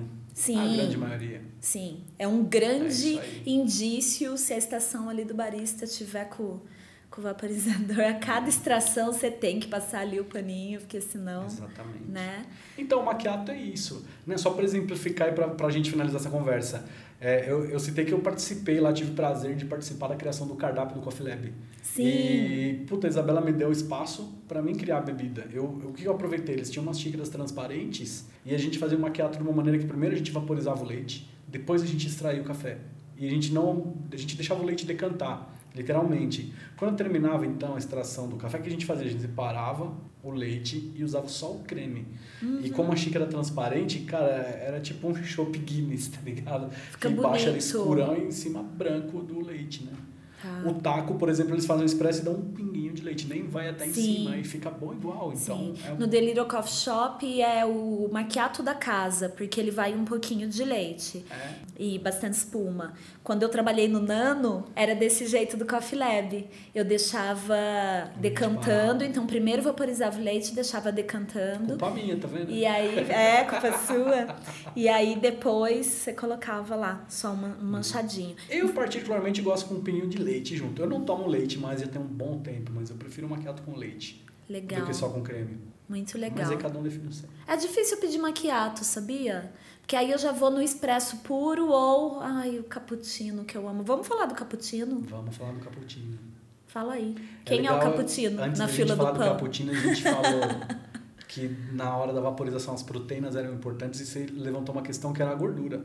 É, muita gente acha pelo que é a sabor, né? gordura, né? Ela só é responsável é. pelo sabor. É a proteína, Quanto viu, mais gente? gordura ou menos gordura, o que, que pode acontecer ali na sua combinação com o seu expresso? Ela pode ou encobrir ou trazer sabores à tona. Uhum. Então, aproveitamos para dizer que não existe um leite ideal. Você precisa, primeiro define o seu café, depois você faz alguns testes com leites diferentes, você vai entender qual é a melhor Isso é combinação. muito importante. Estava na minha lista e eu vim contando pra Ellen quando a gente saiu do metrô Jardim São Paulo ali.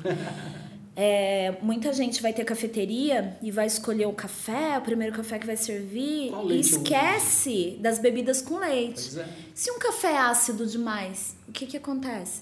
Fica desagradável? Tá- Chega a talhar o leite? Mas se, por exemplo, você está falando de um, de, um, de um maquiato que o sabor do café precisa prevalecer, pode ser que ele fique um pouco azedo demais. Aham, Então pode ser que você precise de um, de um café com uma torra um pouco mais caramelizada, sabe? tá. Pode ser que funcione melhor, mas aí a gente entra numa questão de. de E tem que provar, paladar, né? Tem que provar. Sempre, então é tem que lembrar né? de fazer testes, é, não, só, não só do expresso, mas de todas as outras bebidas à base de expresso, né?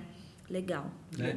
Com uma visão global, o Campeonato Mundial de Baristas derrubou essa coisa do cappuccino, dando liberdade para o barista escolher a melhor combinação. Então, pô, gente, vamos. No campeonato, Vamos testar, o barista né? pode usar. Eu sei que a gente precisa de um episódio só para falar de campeonatos. Sim. Mas Seria o barista lindo, pode usar um café para o expresso e outro café para bebida com leite, né? Sim, é, Ele só eu precisa de outro moinho. Eu me lembro de situações que os baristas faziam um- um- eles tinham duas extrações equilibradas do mesmo café.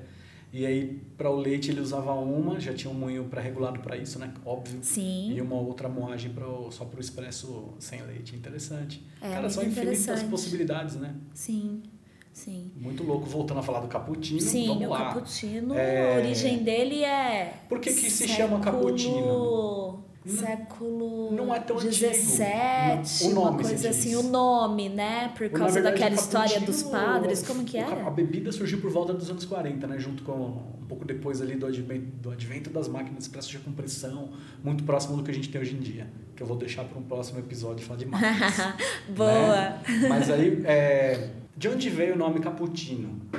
Como você já adiantou lá no começo da conversa, é um termo italiano. Cappuccio, em italiano, quer dizer capuz.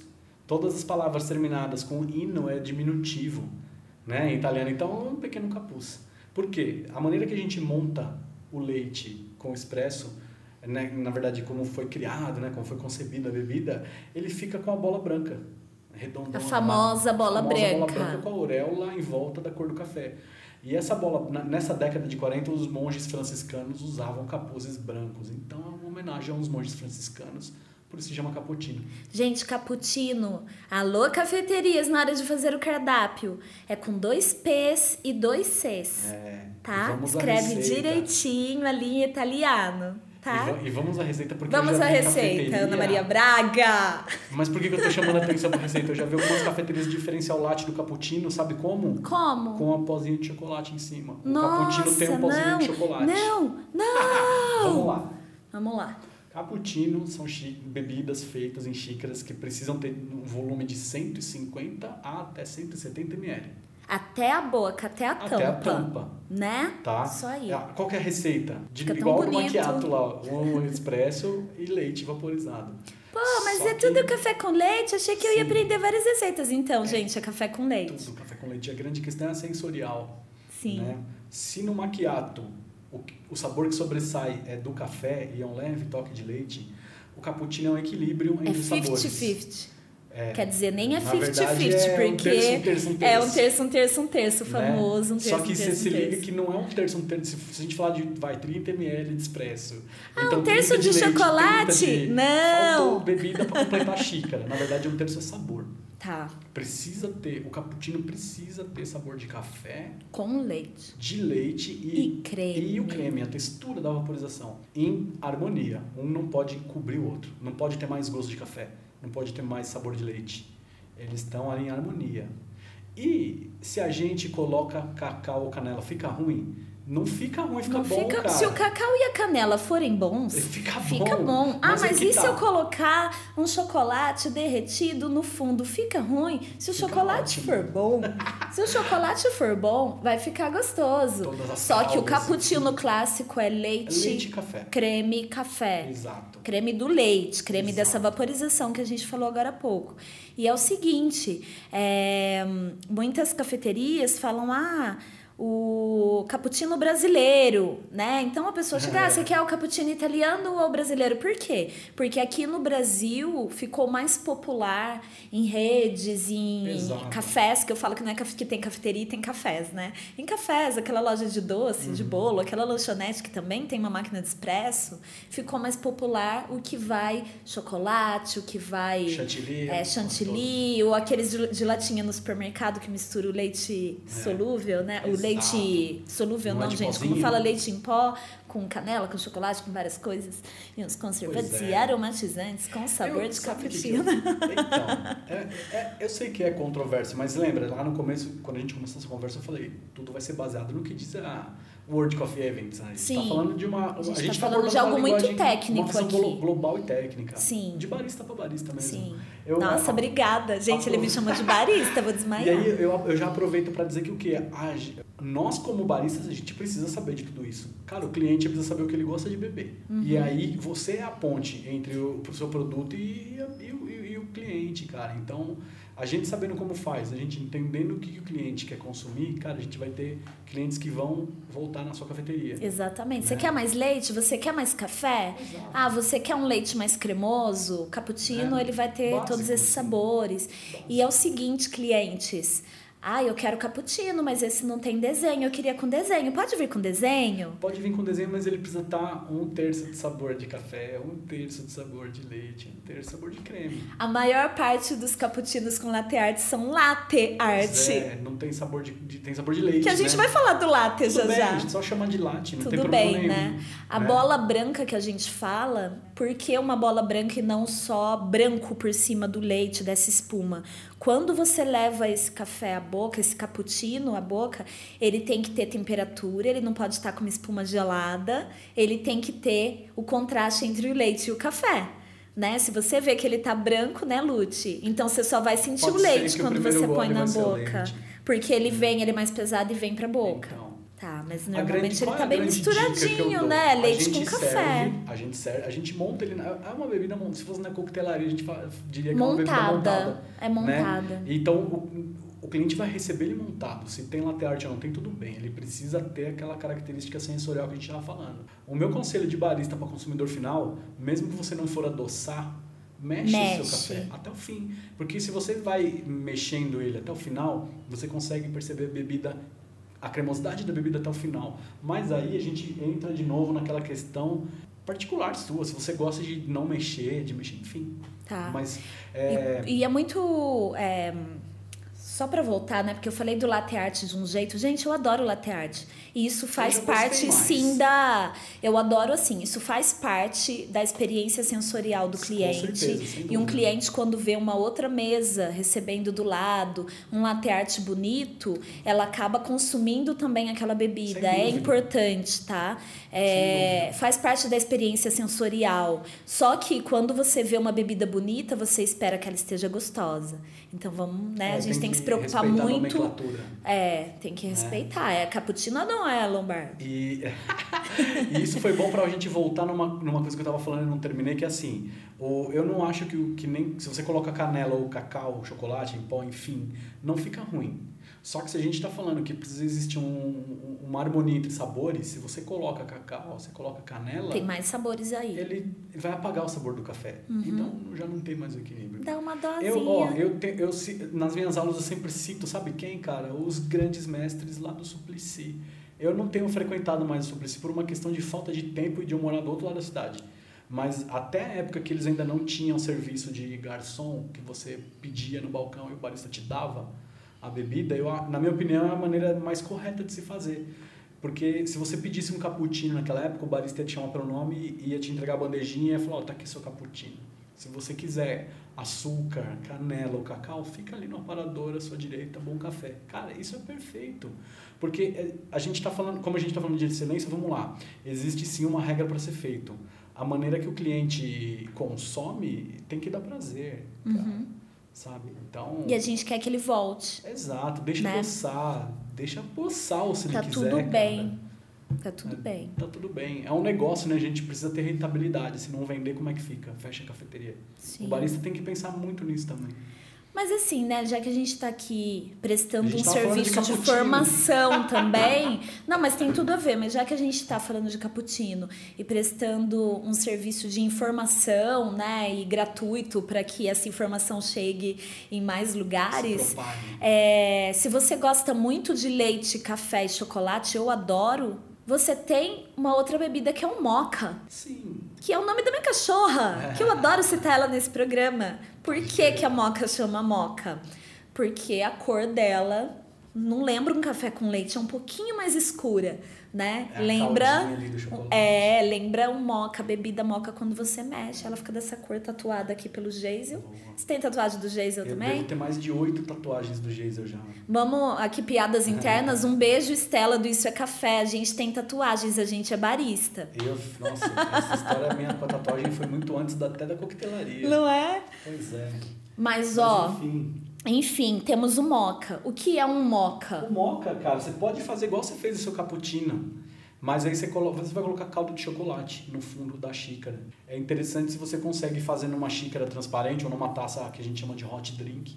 Porque aí tem todo um efeito visual, né? Hot drink é aquela tacinha que tem um pezinho e uma alça Uma pra você alça. segurar. Gente, a Irish Coffee, moca, tem que ter onde o cliente segurar, senão ele queima a mão. Não dá pra fazer Você sabe quem whisky, faz bebidas exemplo, cara. bonitas nessa xícara Hum. e que gosta? Érica Tacano. Você sabe que eu não conheço. A gente, eu acho que a gente se segue ali no Instagram, mas eu não conheço. Ela não conheço gosta, ela gosta. Beijão aí, Érica e Janice. É isso aí. Da hora. Manda um beijão também. Ah, Legal. Eu lembro sempre É. dela com essas bebidas. Ela, ela faz isso muito bem, ela ensina muito bem sobre isso. E o moca pode ser chocolate, pode ser caramelo, pode ser o que você quiser, pode ser até de, eu já vi até de frutas vermelhas. É mesmo? Não Nutella. precisa ser Ah, chocolate? você muda o nome, enfim, mas o, clá, o clássico o clássico é chocolate. Sim, sim. Você sabe que no Eles colocam coffee, o nome, né? Tipo moca caramelo. no moca King of the Fork, eles fazem vermelhas. lá a calda. Eles preparam e eles colocam chocolate e eles colocam expresso para derreter esse chocolate. E fica muito incrível. E É, esse jeito é legal mesmo. É um chocolate para adultos. tem né, algumas cafeterias que preparam assim, né, gente? Então Tem, tem, é tem. muito Eu legal. aprendi com a Isabela Raposeira essa, essa caldinha. É, lá no Coffee Lab também é assim, é uma calda, Não sei se eles então. fazem ainda, mas naquela Mas era a gente assim. fazia. Em ah, 2012 muito, a gente fazia. fica com, muito saboroso. né? Muito saboroso. Desculpa, Isabela, não sei se podia, mas tanta gente já faz.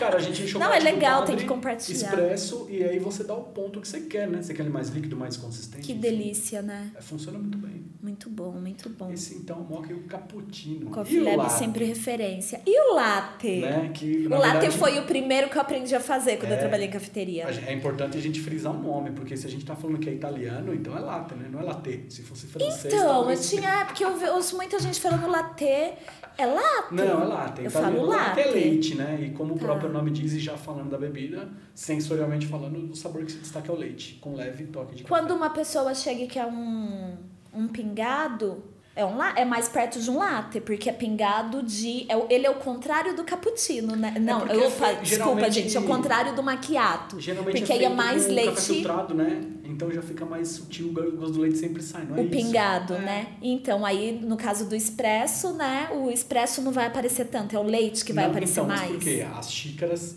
o cappuccino 150, 170. Latte é o mais. latte 180 a 220. Aí, gente, tá com fome? É isso. Quer ali tomar um leite com café pra matar aquela fominha da tarde com um pedacinho de bolo? Um latte com um pedaço de bolo. Nossa, falta Né? só uma tarde Aí você pede um assim. latte. Aí eu dou valor. Tá. Mas então, falando de... Tecnicamente. Tecnicamente, voltando lá, então a xícara é um pouco maior do que o cappuccino. Muita gente serve num copo, né? O latte. Sim. Algumas cafeterias eu transparente. vejo no copo acho bonito, transparente. Eu acho bonito. Eu gosto. É, respeitando o, o volume necessário, criação tá em jogo, né? É. Pode fazer o que você tirar na sua telha. Mas então, a receita, de novo, uma dose de espresso, leite vaporizado. Só que dessa vez a gente vai vaporizar o leite com uma, com uma técnica que eu acho que é difícil, porque é como se você tivesse que errar.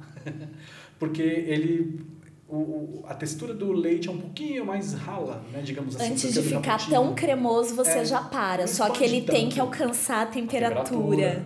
Então Sim. você precisa meio que, vai, entre aspas, cortar a vaporização. Por isso que foi o cortar a primeiro que eu aprendi. na verdade, né? E aí deixar só chegar na temperatura. Por isso que foi Eu o primeiro que eu aprendi. O primeiro eu Porque erro. quando eu errava, eu falava, ah, ainda não, é, não girou, não ficou tão cremoso, mas um latte dá pra fazer. É. Ah, eu, eu acho que um dia, num futuro, numa cafeteria, se eu mandasse alguma coisa, lá tipo, poderia ter bastante creme, assim. É? Tem que ter sabor de leite na frente. E o de expresso passando lá na lembrança. Tá, É, isso é um latte.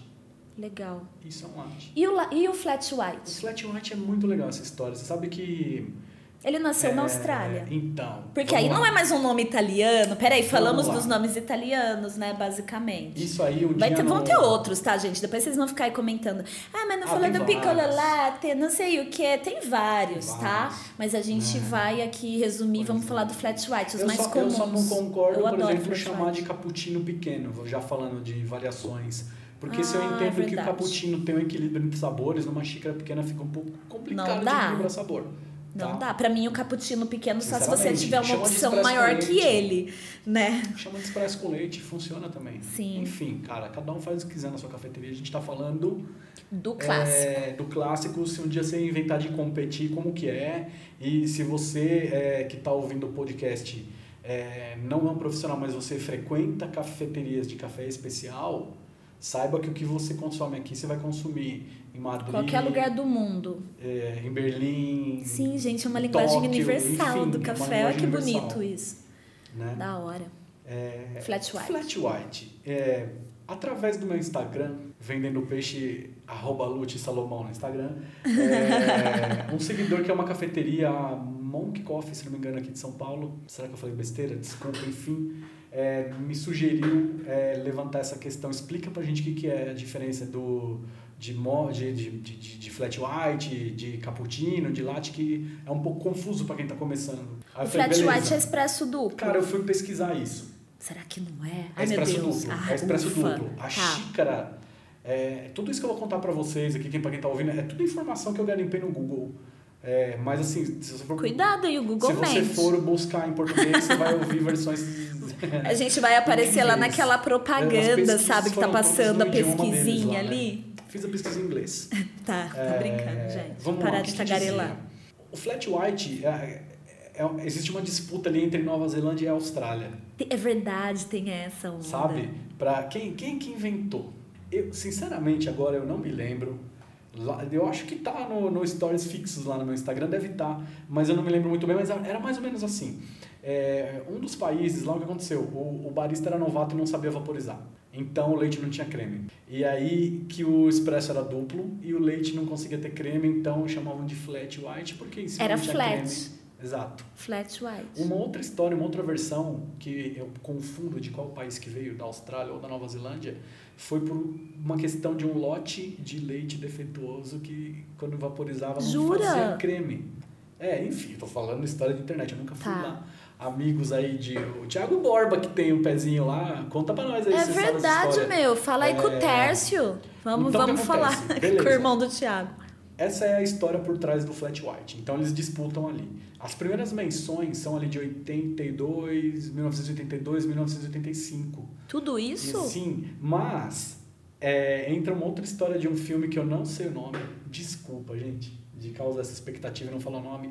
Mas é um filme da Dá um década, Google. da década de 50. dá um Google aí que vocês vão achar. Ah. Um filme da década de 50 que menciona um Flat White. Você jura? sim. Aí eu vou ter que descobrir. Cheguei nessas, nesses estudos numa tarde aí. Que incrível de isso. chavão na internet. Eu adoro filmes e séries Enfim. e músicas que citam café, o que aparece lá. Tecnicamente falando, o que é um então episódio flat white? Bebidas feitas em xícaras de 170 a 200 ml. Duas doses de espresso, não é um duplo restrito. Duas doses de espresso. Leite. Pouco, bem Puta, não pouco eu posso- cremoso, não sei se né? posso falar mal vaporizado, mas praticamente Pouco sem leite. cremoso. É como se ele tivesse dois... Mal vaporizado parece Mal que tá vaporizado fazendo não, barulho não, não, do tá certo, porco perdão. ali. Mas sem exagero, algo como 2 Entendedores milímetros de creme no máximo. assim. Isso é o flat white. Eu adoro. E o sabor? Sabor de café predominante, né? Porque é um expresso duplo. É, eu gosto muito. Com um leve toque de leite acompanhando junto. Não em equilíbrio, o expresso domina. Muito Isso é legal. o flat white. Muito legal. Essas são as variações de bebidas com leite. É isso, né, gente? Ô, Lute, e uma dúvida aqui. Nos cursos, quando você dá cursos aqui na Wolf, o qual que você acha que é a maior dificuldade dos alunos na hora da- de preparar as bebidas com leite? De café com leite? Olha, são, na verdade, cada aluno, cada situação é uma situação, né? É? De uma maneira geral, num primeiro momento as pessoas têm uma grande dificuldade de fazer simultaneamente a extração do expresso e a vaporização do leite. Depois a segunda dificuldade, qual que é? É conseguir transferir para a xícara leite e creme tudo junto. Pensa que é como se fosse aquelas canetas de tinta, de pena. Se você escreve com ela deitada, a tinta não desce. Você tem que verter ela para a tinta descer. E com leite na leiteira é a mesma coisa. Se você joga timidamente, o ângulo da leiteira segura o creme lá dentro e só desce o leite. Que é mais Você pesado precisa- e ele escorrega ali. Eles vão precisar deixar o leite e o creme homogeneizado o máximo possível e despejar o leite de uma maneira que o creme desça junto, né? Não é tão simples assim. Cara, eu não acho nada simples. É, eu fiz esses cursos há muito tempo e há muito tempo eu não pego numa máquina e não vaporizo um leite há alguns anos. Mas eu tive muita dificuldade. Porque eu sou uma pessoa tensa. E você tem que ter uma- uma tem que ser muito maleável, você tem que estar com o braço ali relaxado, É. né? Na hora de jogar, tem que ter uma distância É certa. que o movimento é do punho, né? Do braço. O movimento do punho, o lado da, da alça É. da xícara. Para quem não sabe, é, consumidores, e é bom lembrar os, os baristas, se você for fazer um latte art, o latte art precisa estar de frente para quem vai receber. receber. Como você sabe que está de frente? A xícara, se a pessoa não for canhota, precisa estar com a alça virada para o lado direito desta pessoa, onde ela vai pegar a xícara. Então, o latte art tem que estar virado para ela. Ou se a cafeteria tem a marca na xícara, é muito legal, inclusive, fazer a marca dos dois lados da xícara. Porque se a pessoa é canhota, ela não vai ver a, a marca. E se o coleguinha que está sentado de frente quer fazer a fotinha para postar no Instagram, a sua marca não vai aparecer na xícara. Né? Então, é, na hora de preparar o latte art, o desenho ou mesmo a bola branca, você tem um lado certo de aprender a segurar a xícara Sim. e ela fica bem inclinada e você tem que ir mudando, né, essa inclinação. Sim. Então, gente, realmente não é fácil, né? É uma arte, é uma técnica, né? É, muito treino. Muito treino, muito treino. Ninguém sai barista dos cursos. Já falamos Jamais. isso no episódio 10 né? Se você não ouviu, volta lá no episódio 10 sobre a profissão barista que a gente fala um pouco sobre isso. E o que, que você acha? Qual bebida que você acha mais difícil numa cafeteria estar fiel ao que realmente ela é? Tipo, ah, eu peço latte, eu nunca vem latte, ou eu peço cappuccino, nunca vem cappuccino, maquiado. Em São Paulo, aqui onde a gente está e onde você deve tomar mais café, qual bebida que você acha mais difícil estar fiel ao que então, ela é? Com leite. Vou, eu, vou, eu, não tomo. Porque senão a gente leite, ia falar né? que era o expresso. Não, mas não é só o expresso, sabia? Já, já tocando nesse tema e aproveitando para dizer que eu, cara, eu não tomo leite, então. É mais difícil você não, eleger. Não, não, eu nem peço. Me faz ah. mal consumo não é nem de frescurinha. A gente vai ter um episódio mal. sobre bebidas vegetais, sabia? Eu vou super ouvir. Vai é ter. porque me faz mal, cara. Vai estar tá tendo. Enfim, eu sempre vou falar do, do expresso, né? Mas é, do mesmo jeito que o expresso é difícil, tem um outro método que também é muito difícil e que ninguém considera. Inclusive, eu já vi barista falando assim, ah, esse aqui ó, não tem como dar errado. É o V60 da rádio. Ele é, é muito, muito difícil. difícil de você conseguir não fazer uma boa extração, mas de você conseguir consistência para repetir essa boa extração. É muito, é muito difícil. Muito é difícil, é ele é cônico, os fines vão pro fim, dependendo do jeito Isso. que você. Eu, sou, Enfim, eu não sou contra fines, cara. Eu acho que se você souber Não, usar, se você tirar os fines, você, você tira ali doçura, corpo. Mas. É, não é, não é. É outro episódio. A consistência é difícil. É muito difícil repetir. Né? O fluxo, a maneira que você joga água, você agita Nossa, mais ou menos as total. partículas, então você extrai mais ou menos. Então, Quem já fez meus cursinhos sabe como eu pego nessa onda aí da água, do distanciar demais a chaleira, é a mesma coisa de você mexer o café muitas vezes, né? Gerar essa turbulência toda. Mas dando uma, uma, uma, resposta assim de uma maneira meio que geral das cafeterias, eu acho que não é nem a questão de, de onde não entregam o que você pediu, que na verdade é essa grande confusão que existe entre latte e macchiato. Latte macchiato ou latte cappuccino? Perdão. Latte cappuccino. Latte cappuccino, falei Sim. errado. Ah, tava falando uma queda na cabeça, mas enfim, porque o pessoal confunde. Como eu falei antes da, da conversa, eu já tive aluno aqui que na cafeteria diferenciava um do outro pelo chocolate. Não é bem assim. Eu vou ter uma cafeteria e eu vou colocar lá café com leite, café com muito leite ou café com pouco leite. Isso. Tem uma cafeteria em São Paulo que segue essa, essa tendência. Tem? Qual? Tem, a do Pietro.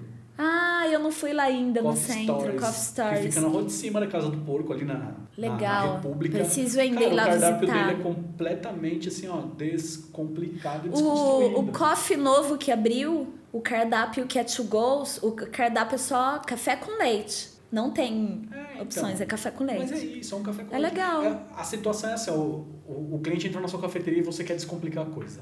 Ele, ah, eu queria tomar um café com leite. É legal. Você quer bastante. mais quer leite ou mais café? Você quer mais leite ou mais café? Você quer uma bebida um pouquinho maior, menor? Cara, ali já Maravilhoso, te dá direção né? você faz. É isso. É eu isso. acho que o cliente não necessariamente precisa saber o que, que é o que de tudo isso que a gente falou aqui. Eu também claro que acho. é interessante saber. É interessante. Mas, você vai na mas é para curiosos, café, sim. Né? Ou não sei se você está paquerando alguém, ou você está indo trabalhar.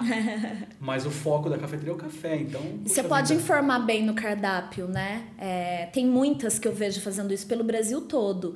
É, cappuccino, aí entre parênteses, café e leite. E aí moca, café, leite e chocolate, é, ter essas variações. Exato. E não restringir o seu cliente, né? Sim. Se ele quer colocar canela, poxa Coloca. vida, se você não quiser comprar e não ter, tudo bem, mas é uma opção sua, mas é, sua eu digo para donos de cafeteria. É gostoso, mas, gente, uma canelinha ali no leite é. com café. Pensa que, cara, a gente está falando de café especial, uhum. né? de, de excelência no servir.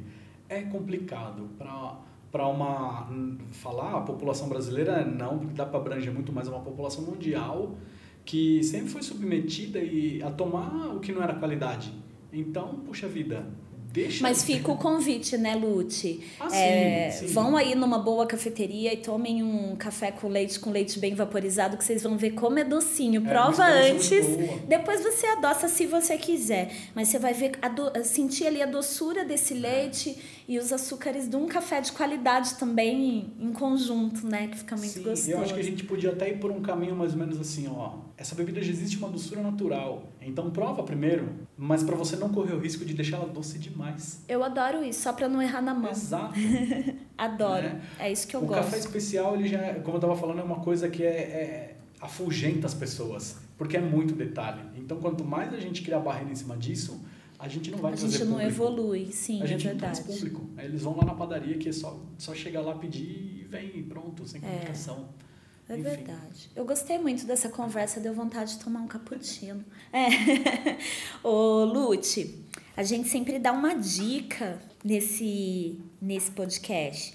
Então eu queria que você desse dar, assim uma dica, pode ser filme, pode ser lugar para ir, pode ser lugar para comer, pode ser vinho para tomar, pode ser um lugar para andar de skate, pode ser, vixe, Pra andar de skate, de eu ouvi falar da pista do um chuvisco, filme que você mas eu não fui viu. ainda, hein? Oi?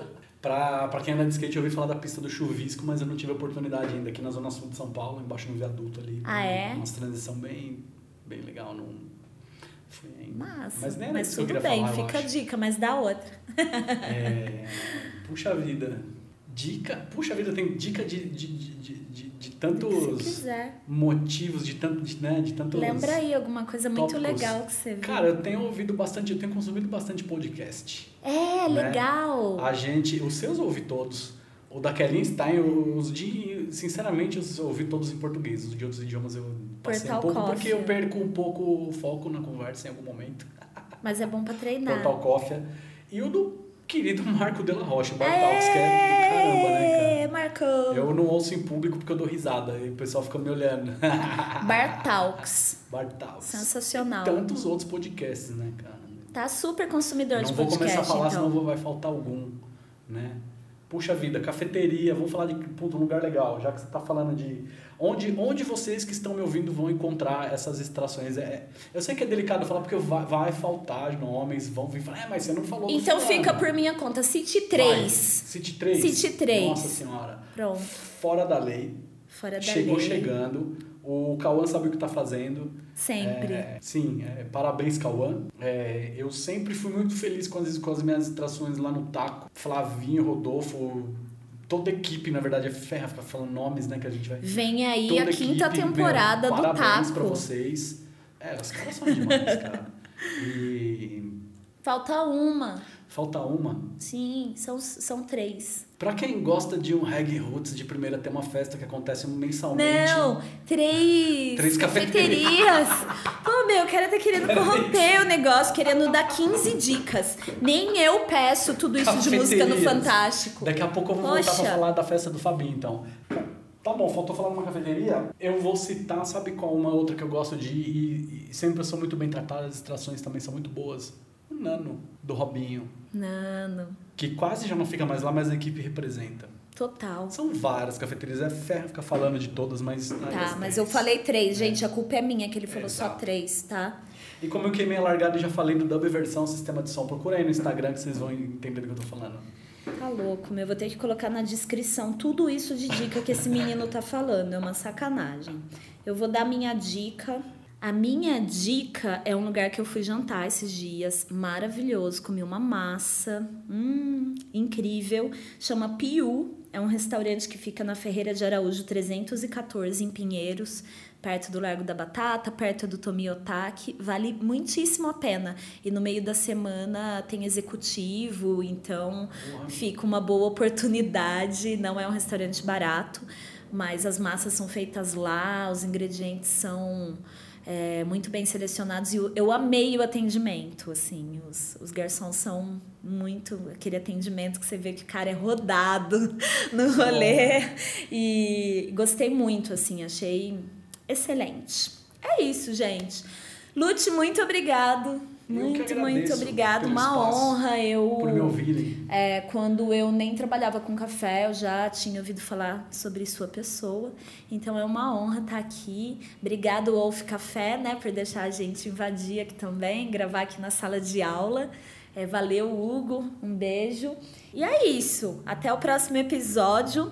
É, quem quiser comprar café, entra lá também, puracafeína.com.br, meus cursos, os cursos do Lute, as redes sociais dele vão estar tá aí na descrição, né, para vocês acessarem. E até a próxima. Vão aí fazendo esse rolê todo, tomando café, tomando café com leite. E é nóis. Até a próxima.